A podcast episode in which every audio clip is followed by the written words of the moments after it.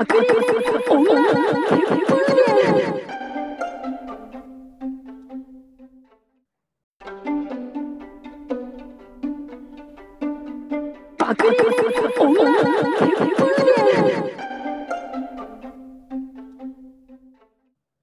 人のすべてを見抜くための大事な質問を皆さんは知っていますかお興味湧く。知っているあなた、コメント欄へわからなかったあなた、共有から3番目の人はあなたのすべてを分かってくれる人です。インスタにおるイラつくアカウントの真似すんな。お前のインスタ映えてないの知ってるぞ。何の話すんだ互いの人格形成の過程を知るためにさ、今日は二次元の初恋の話をしようや。な。皆さん、こんにちは。インスタが全然映えていない滝原だ。吉原です。よろしくお願いします。願いしまはい、今日はですね、二次元の初恋の話をしてみようかなって、我々にしては珍しく恋の話をしてみようかなっていう回です。そう。なんか前にも二次元の話したけどね、なんか。初恋の話をね、中でもこうちょっと掘り下げてしてみたらおもろいんちゃうか？そういう気持ち。3次元まだ喋ってないのに2次元から行く感じがオタクっぽくていいよね。それはね、皆さんあの3次元から初恋をされあのご経験なさると思うんですけれども、オタクは違う、2次元から入ってるから。実際どうなんだろうね。どっちが多いのかね。2次元と3次元とどっちが多いかみたいな問題は常にありますけれども。ねえ、確かにね。私はでも多分幼稚園だと思うんだけど、2人いて、ああ、そうなんだ。早めだ。うんふ2人いるの？2人いる。2人いて、なんかね、ちょ時期がどっちが先かちょっとわからないんですよ。そうね。そんだけ昔になるとね、なかなか。それで、なんかまあ、この話をするにあたって、ちょっと考えてみたわけよ。こう、思い出してみたんですけど、うん、私の初恋は、なんか、まあずっと話も多分ちょいちょい出てるんですけど、なんか一人は、あの、自分が見てた時期のアニメ第4期の「ゲゲゲの鬼太郎」が多分私は初恋なんですよ。妖怪なんや。妖怪、人ですらない。うんはいもうはい。一人はドラゴンボールのピッコロさん。こっちも人あ間じゃないね。いや、でもどっちもいい男感あるね。そう。なんか惚れた瞬間を覚えてて、私、鬼太郎に関しては。うん。鬼太郎はさ、なんだっけ？私ね、あの、エピソードがあるんだけど、鬼太郎は大体その、助けてくださいっていうお手紙をもらって助けに来てくれるんだだよね。うん。でその中で、あの、私が見てた鬼太郎の中になんか、泥多忙のっていう妖怪が出てくる話があるわけ。うん。で、どういう話かっていうと、まあ、なんかこう開発が進んで、こう水田、田んぼがね、だんだんこうなくなっていくと、時代の流れで。それで、その泥田坊っていうのが、あの、田んぼの妖怪なのよ。田んぼを守る妖怪なんだけど、泥田坊がめっちゃなんかぶち切れて暴れ回るっていう、そういう話なのね。うん。で、それで鬼太郎が、こう、泥田坊を人間の子供と一緒に、なんとかくんっていうこと、な名前忘れたんだけど、まあ、太郎くんとしよう。太郎くんと一緒に、こう、まあ、なだめるという、そういうやつ。で、太郎くんが僕が田んぼを大事にしていくから、泥田坊さん怒らないでっていう、そういう訴えを二人でするっていう話なのよ。うん。で、その時の、なんか、鬼太郎が、その太郎くんがさ、こう物語終盤らへんか。泥田坊さんお願いって言って、で、まあ、泥田坊の怒りが静まったタイミングで、あ、よかったねっていうタイミングで、鬼太郎がね、その太郎くんの肩をこう抱くシーンがあるわけ。ええ微笑んで、鬼太郎がにっこりして、こう、こう、なんていうか、慰めるような、なんていうか、寄り添うような感じで、こう、鬼太郎が太郎くんの肩をこう、抱いて顔を寄せるシーンがあって、私、そこに多分ズキュンってきて、鬼太郎優しいって思って。それ、ある種のツンデレってこと？鬼太郎って結構のんびりしてるわけですよ。うん。すごくこう、なんていうのかな。割といつもあの依頼が来ないとき家でダラダラしてるのよ、鬼太郎って。ええ家でなんかこうずっとなんかゴロゴロしてるんだけど、めんどくさがりさんなわけですよ。うんどっちかっていうと。なんか、あー、眠いな、今日みたいな、なんかそんな感じなわけ、普段。うん。でも、こう、助けてくださいって言われたら、こう、助けに行ってくれるし、なんか人間に対しても結構友好的なわけだよ。なんか、良くないよっていうことは最初に口頭で注意するわけ。それは良くないですよって。うんでもやめなかったら、まあ、助けてくれなかったりとかするんだけど、でも、寄り添うことできるんだ、この人人間じゃないのにみたいなのがあって、うん。そこがなんか、ツボに入ってしまったね。うしようそれでめなんか明確に惚れたんだ。そう、なんか、あかっこいいって思ったの。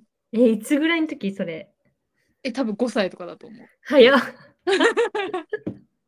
なんかあの、肩を抱き寄せてニコってしてる鬼太郎がすごい好きだったの。ああそこをなんか何回も巻き戻してみたんだよね。その時からオタクだよね。巻き戻して。ー うんだからこそ、やっぱ、鬼太郎に今でもね、これだけの思いがあるわけですよね。うん。うん、えで、もう一人いるんですか？そう、もう一人が、あの、ドラゴンボールの、先ほど申し上げました通り、ピッコうロさん。どっちも人間じゃないの？って思うよね。そうだね。妖怪と妖怪みたいな。妖怪と宇宙人なんだけど。あ、違う違う。ピッコロさんも第18回を聞いていただいた上でね。そうそうそうそう。うん。ピッコロさんはさ、まず、その、あの目の鋭さというのがすごく好きで、ピッコロさんのね。それはもう 見た目の話ね。それな。うん、そう、見た目の話なんだけど、私がピッコロさんを明確に好きになったのが、めっちゃドラゴンボールの何 ?Z じゃなくて、無印の方かな？あ、Z の方か。うん。で、ベジータがさ、まだ敵だった時代があるじゃないですか。おーだいぶ序盤のイメージはあるけどね、それはそうだ。いぶ序盤、そう、だいぶ序盤で、で、ベジータたちが地球にやってくるのが分かってるから、1年かかるから、1年かけて、ご飯を育て上げないといけないっていう状況になったわけですよ。うん。ご飯がまだ多分ちっちゃくって、で、えっと、ラディッツとの戦いで、あの、鬼太郎じゃねえ、あいつなんだ、悟空が死んじゃって、うん。悟空がこう亡くなってしまったんですけど、でも、その、その時に、ピッコロさんが、世界征服がピッコロさん目下の目的だから、世界征服するためには地球がなくなったら困るわけよ。うん。だから、ご飯を鍛え上げて戦えるようにするって言ってご飯をさらって鍛え上げるんだけどそこでピッコロさんのねのツンとデレがさすごいのあの人なんかすごいのよなんかねご飯が修行して起き起きて朝起きてさこう修行してる間はなんかこうめっちゃスパルタなわけ恐竜、うん。恐竜に襲われてるご飯を上からなんか早くやっつけろよみたいな感じで見てたりするんだけど、でもなんかこうご飯がもうお腹空いたって言って泣いて食料が見つけられない時にポトって上からリンゴ落とすのコロさんうん。うん。リンゴ落として見てんのご飯をで、うんああリンゴななんでだろうこんなとこにあるんだろうとか言ってご飯が食べてしかも多分ねピッコロさん多分味を確認してないからクソまずいリンゴを渡しててでご飯が「あこれ酸っぱい!」って言ってなんかイラってした顔してんのよクソガキがみたいな。うん。で、あ、でも、ご飯が飢えないように見てんだって思ったわけ、そこで。うん。それで、なおかつ、ご飯がこう焚き火の前で眠るシーンがあるんですよ。修行の中で。で、眠るシーンで、ピッコロさんはそれまですっごい不愛想なんだけど、ご飯が寝た時に、ご飯をこうじーって見てるのね。うん。で、見てて、こう、これは多分ね、あのサイヤ人、ベジータたちと戦った時の多分これ回想だったと思うんだけど、なんかこう、ご飯の顔にかかってる髪を、こう、スッと耳にかけてあげるところがあるんですよ。うん。そこがすごいなんか優しさを感じて、それでなおかつ、そのご飯をかばって死ぬわけですよ、最後。うん。サイヤ人戦でさ、そうそう。その時に、お前と過ごした一年悪くなかったぜって、お前、なんか俺に話しかけてくれたやつお前だけだったって言って死ぬわけ、ピッコロさん。で、そのご飯との日々を回想した中にそのシーンがあるのよ。ご飯の髪の毛をこう、い耳にかけてあげるっていう。で、なんかこう戸惑うような手つきなんですよ、そのピッコロさんの手つきが。私めっちゃ覚えてるね、キモ。なんか、あの スッってかけてあげるんじゃなくて、一回ご飯に触ろうとして、ちょっと手を止めて、で、こうなんかこう、スッとこう戸惑うようにしつつも、こうかけてあげるわけ。うん。ここになんかね、ピッコロさんの孤独をさ、読み取ってしまうよね、私は。ああ、読み取っことないの。そう、したことないの、ピッコロさん、そういうこと、人に。されたことないの。だからね、だからね、ピッコロに心を与えたのはご飯なんだよ。なるほどね。だからこその、あのー縁というかね。そう、犬夜叉に心を与えたのはカゴメ。ピッコロさんに心を与えた、与えたのはご飯なの。わかる？うん何回か聞いてるんで。はい。そう、なんか、それをね、私はすごく、あの、覚えていて、それでピッコロさんがめっちゃ好きになりました。どっちが好きなんですか？実際、初恋はどっちなんですか？えマジで言ってる、それ。今の沈黙が全て物語ってる。いやー、でもね、現実としてかん、やっぱ結婚するならピッコロさんだよね。あー、でも確かにそうかもねう。ん。ピッコロさんは多分人としてはめっちゃ不器用なんだけど、うん。でも、あの、なんていうのかな。いざという時には守ってくれる。うーん。鬼太郎はいざという時には守ってくれないんですか？太郎は多分守ってくれるけど、ニートだから、あ、でもピッコロさんもニートだな。どっちもニートじゃん。いつもニートだな。鬼太郎が多分ファザコンだからね。あファザコンだから、もし万が一私が目玉の親父と仲が悪くなったら、あいつは多分目玉の親父の味方するから、じゃあピッコロか。多分ピッコロさんかな。一旦ピッコロ、ピッコロか。うん、そう、現実ならね、現実で言うとピッコロさんなんですけど、でも、うん。あそういうのをなきにし、こう、何、一切なくして考えたときには、本当どっちも同じぐらい好きです。あー、いいね。選べない。うん。でもいい男に幼少期に出会っちゃったから、今、うん、ね、あれっていう説もあるよね。あれってなんだそうでも普通に私を取り合ってピッコロと鬼太郎が喧嘩したら私普通にでも泣いちゃうと思う悲しい。で でもなかなかピッコロさんほどの魂を持ってる人いないよね。確かに。うーんピッコロさんほどの魂を持っている人が私に言い寄ってくることも多分ないからな。普通にピッコロ、だってナメック星人って全員無なんか無性生殖だから多分 い込んできない。じゃあ我こそはピッコロさんだという人はお便りフォームに。はい。はいどうぞ応募してください。待ってます。未来のピッコロさん。未来のピッコロさん。いやーいや、いいよね。でも、わかるうん。ね、話で大変面白かったけど、私はそれよりさらにわかる話だからね。もうこのラジオで2回も議論してる話なんですけど、はい。私の初恋は小学生の時に出会った犬夜叉なんですよ。ああ。そうね。そう。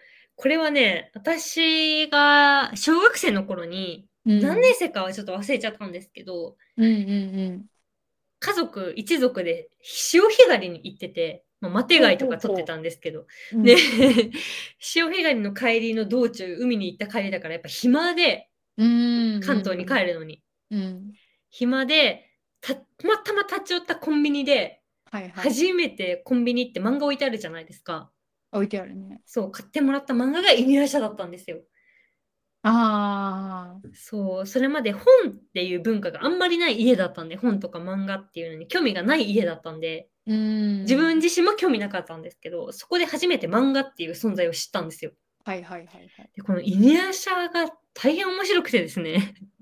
犬夜叉ね。面白いよね。そう、まあ、ぐっとハマってしまったわけですよ、小学生の時の私は。うんうんで、余談なんですけどね、ちょうど先週末に、この収録を撮ってる先週末に、うん。うん。犬夜叉の全音楽を手掛けてる和田薫さんという方のオーケストラに、うんタナピとね、このラジオの準レギュラーであるタナピと、はいタナピが めちゃめちゃいい席のチケットを取ってくれてね、先着でね、ありがとうございます。タタナピありがとう。うん、行きましてね。うん。うん、すごく感動したんですけど、アニメが、漫画をまず一巻買って、うん。それから続けて買ってもらえるわけじゃないから、うん。そこからアニメを。を見てたんだけど、うん。アニメがなんでこんなに面白いのかなって、こんなに心に残ってるのかなって思うと、やっぱ音楽の力もあったんだなって、そその先週のオーケストラを経て思ったんですけど、そのアニメをね、うん。これね、でも東京フレンドパークの裏番組だったんで、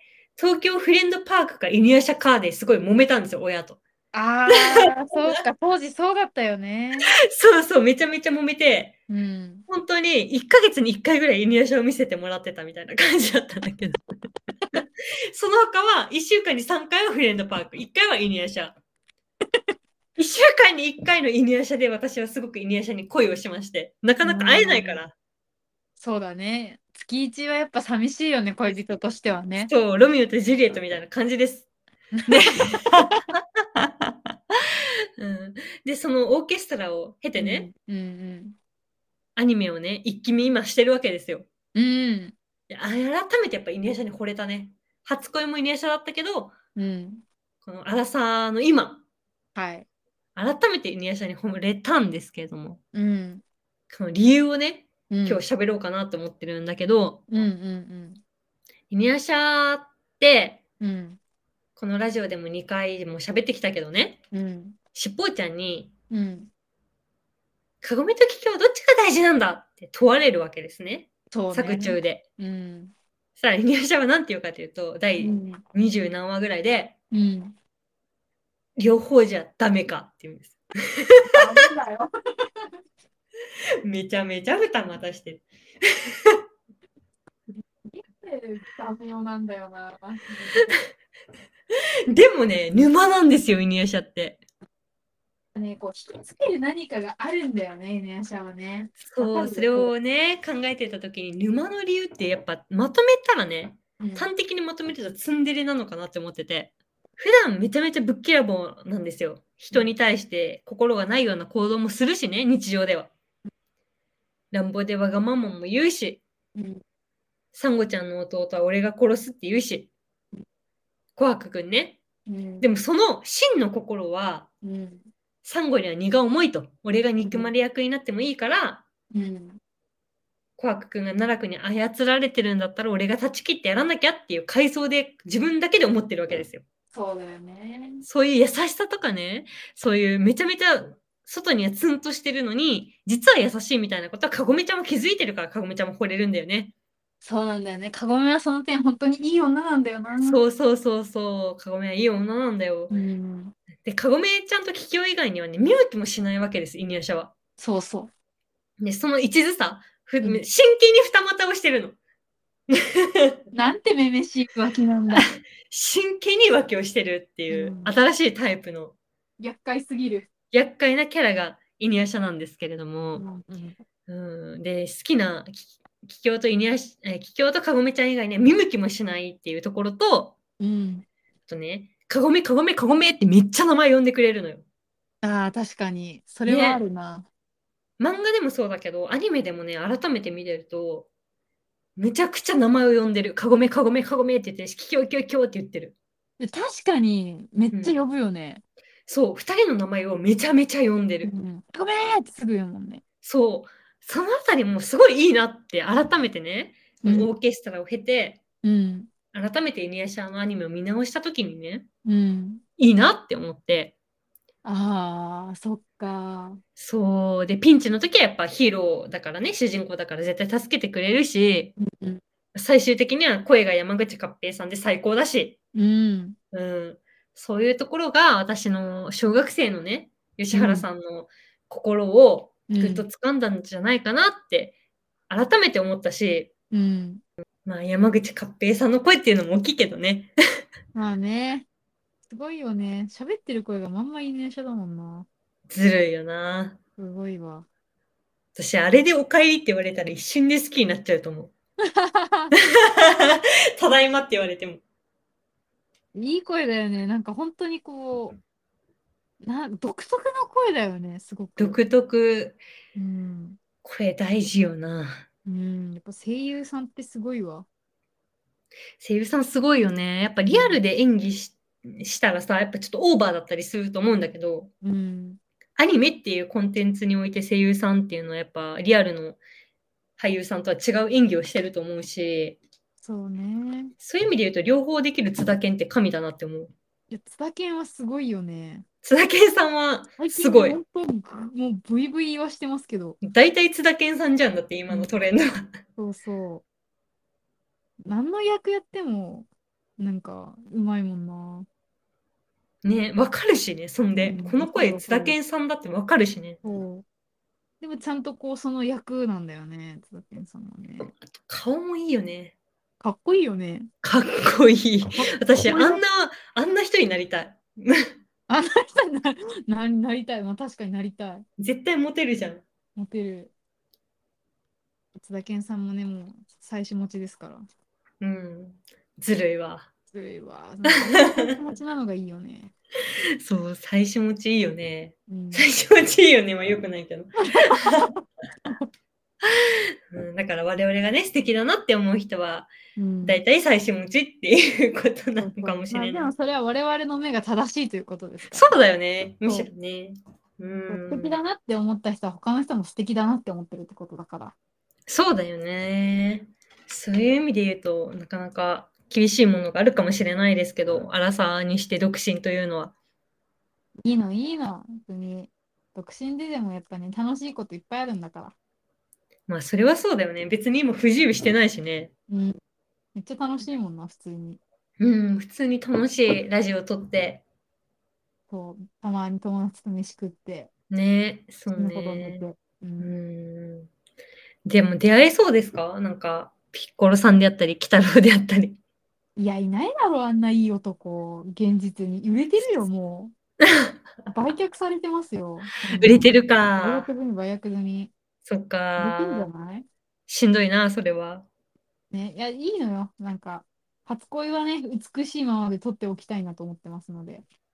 初恋叶った人ってどんくらいいるんだろうね。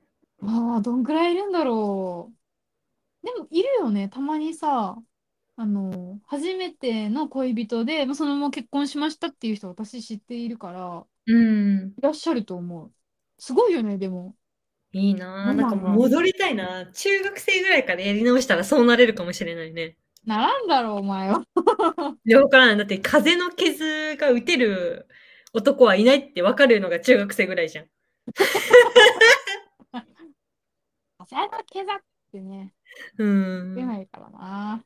いやー、カゴメよりいい女かって言われるとね、それはちょっと自信も全然ないですけど。いや、カゴメな、内面も外見もめっちゃ素敵な人だからね、カゴメはね。うーん。桔梗になりたいかな。桔梗になってカゴメと争いたいかもしれない。逆の立場でさ、うん。カゴメ側になって、桔梗に狙われたら勝てる気しない、私、普通に。あ普通にー。罠にかかって死ぬ気がす 何回も殺そうとしてるしね。る。うんう普通に落ん。とし穴とかに落ちて、そのまま埋められて死ぬ気がするもん、私。でも桔梗、改めてアニメ見直してて思ったけど、うんやっぱカゴメですよ。うん。でしょ？うん、そう思った。そういい女っていうのはカゴメなの。うん、だってね、桔梗に殺されそうになった時にカゴメは、うん。医者に何があった？って聞かれるのに、うん。聞かないでって言うんだよ。えー、いい子って思って。いい子。言いたくないんだよ、悪口をって思ったら、もうカゴメを応援するしかないなって、当時の私も思ったんだなって思った。カゴメはなんか愛なんだよね、ヒデさんに対してね。執着じゃなくて愛なの。だけど、イニアシャは両方じゃダメかっていうの。ダメだろうがあって。何言ってんだ、お前。後輩にいやいするからな、本当に。ねえ、まあ、こっからおまけにするかもしれませんが、二股されたらどうしますか、二股されたら私はそんなやつはいらない。切りますか？一瞬で。一瞬できる、私はね。復縁してくれって言われたらどうしますか？しません。早い。鱗だけ左近寺張りの判断の速さですね。う鱗だき左近次ももう少し考えてはどうだろうかっていうレベルでそこの判断私は早いですから。じゃあ浮気は悪だと。浮気する、一回浮気したやつはするでしょ、何回も。あー、バレなかったらいいの？じゃあ。うーん、なんか、こっちもバーリ探るけど、めちゃめちゃ探るよ。うんめちゃめちゃ、あの、SNS などを使って探るけど、それでもバレずにいられるのであれば、やればって思うよ。うーん。それを、でもうバレた時点で終わりだけど、それがもうでもさ、バレないで、私に対しても愛情表現をまっすぐにして、全く不安にさせないみたいな人だったら、もうそれはもう大したもんだと思うよ。うん、バレなきゃね。バレない。うん。だからバレなきゃいいっていうのはそういう意味だよね。うーん。俺の追求から完全に目をくらませることができるのであれば、素晴らしいと思う、それは。うーん。だったらどうぞって思うよ。何人とでもやりなさいと思います。うーん。でも不可能じゃん、多分。わからん。うまくやってる人もいるかもしれんし。そうね。それはもういいと思うよ、私は。私に危害がね、その女性側から及ばず、私の幸せ、で、全く不安もないみたいな。うーだからいいなって思うよ。ん。なるほどね。でも大体バレるんじゃね？って思うけど。そうね。大体バレるし、うんイニアシャみたいに両方はダメかって言った時点でアウトよね。両方はダメかって言った時点で、じゃあ、あの、先方の方に行ってください。先に出会ったのは先方の方のような。先方っていうのがもうビジネスライクだよね。いやー、まあ、わかるわね。うーん。なかなかね、今見ると新しい発見があるのもイニアシャなんで、よかったら見てほしいし、そうだね。ドラゴンボールのピッコロさんの場面とか、鬼太郎の場面も改めて大人になって見ることによって、感じる部分も変わるだろうから。そうそうそう、なんかね、あ、こういう意味だったんだってジーンってきたりとか、感動するところがちょっと違ったりとか、うん小。さい時はこう、分からずに見ていた部分が大人になってこう、ちょっと染みたりとかやっぱするからね。うーん。ちなみに言うと私はその当時、小学生の当時も両方はダメかみたいなのを見たときに、はって思ったけど、今もはって思った。変わらず、うん人類は多分みんなはって思うようになってみてダメだろうなって 思ったけど、うーん、でもそれだけ両方大事なんだなっていうのも感じられる年になったなっていうのは思いますけどね。うんいらっしゃ見ててね。うんえ。、吉原さんちなみにどうですか？二股されてて、うん、両方じゃダメかって言われたらどうする？私も竹原さんと全く同じです。一瞬で分かれます。この辺はね、もうあの、二股に関しての厳しさというのは共通してますから。でも理由も同じで、一回やったら、うん。年を経てもまたやるだろうって思うから、うん。信用できないよね。うんそうそう、信用できないけど、風俗はいいなって思う、別に。ああ、風俗はまあね、そううね。ん。ただマナーとして言ったことは、あの、隠してほしいというか、そうだね。ううんん。風俗はまあなんか、うん。そうね。私もそれだったら、まあいい気はしないから、うん。言わないでほしいけど、まあなんか、別に怒りはしないかもしれない。うん。キャバクラとかも別に全然問題ないと思う。うん。キャバクラも別にどうとも思わないな。まあ、うんプロの女性ですしね、みたいな。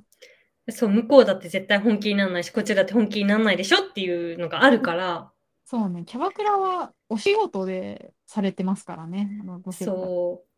だから、旦那さんが弥勒さん、弥勒様タイプだったら全然心配しないけど、イニアシャタイプだったら、ちょっと心配。ううん、ん、なんか全員に真剣になったら困るかなって思う。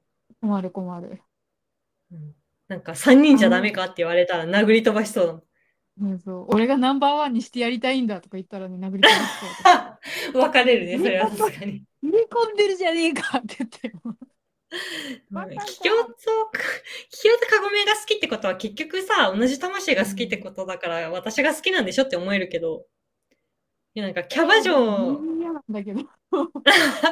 キャバ嬢まで入れ込み始めたら別れるよ、それはさすがに。3人じゃダメかっていうね。え、3人じゃダメかはダメだから。だんだんだんだんイメージがゴミになっていってしまう。ごめん、イメージ。うん。でピッコロさんとかは、鬼太郎とかもキャバ嬢にはまることはないんだろうなっていう気はします。多分あの人たち行かないからね、まずキャバクラに。そもそもね。知らないそう知らないやつになんで酒を一緒に飲まないといけないんだ。嫌だって言って多分帰ってくる。うんそもそもお酒があんま好きじゃなさそうだしね。うん、好きじゃなさそう。鬼太郎は多分ずっとお父さんにお風呂に入れるのに一生懸命だからね。ずっと父さん湯加減どうですかって。ずっとあいつ父さんの湯加減気にしてるもん、家にいるとき。それも嫌なんだけど。結婚したんならピッコロさんだと思う。そうね、確かにね。それはパソコンだからね。結婚するなら日村謙信説もあるけどね。謙信さ、でも、でも謙信がさ、うちにいるとさ、お客様が招かれざる客ばっかり来るじゃん。そっか謙。信がさ、応対するならいいけどさ、謙信がいない時も来てさ、しかもそのお客様はさ、その大体奥さんを狙ってさ、監禁したりするからさ、うんうん。なんか、謙信が四六時中家にいるんだったら結婚してもいい。確かに。うん、応対して殺されかかるのがルロケンだからね。そうそう、だから謙信が在宅勤務してくれるんだったら、で結婚する。リモートワークしてくれたらね。リモートワークして。っていうね、こんなこんなで我々は幸せをつかめるのかという、まあ結婚だけが幸せではもちろんないですけれども、もしね、結婚を我々がしたのであれば、ピッコロさんなり、イニアシャなり、うん日村剣士を見つけたと思っていただければと思います。はい。ということで、はい、我々爆裂女ケプーレン X でポストもしておりますし、えーお便り本も解説しておりますので、ぜひどしどしと送ってくださいということで、まとめの一言ありますか？みんなも自分だけのピッコロさんを見つけてね。終わり。はい、ありがとうございました。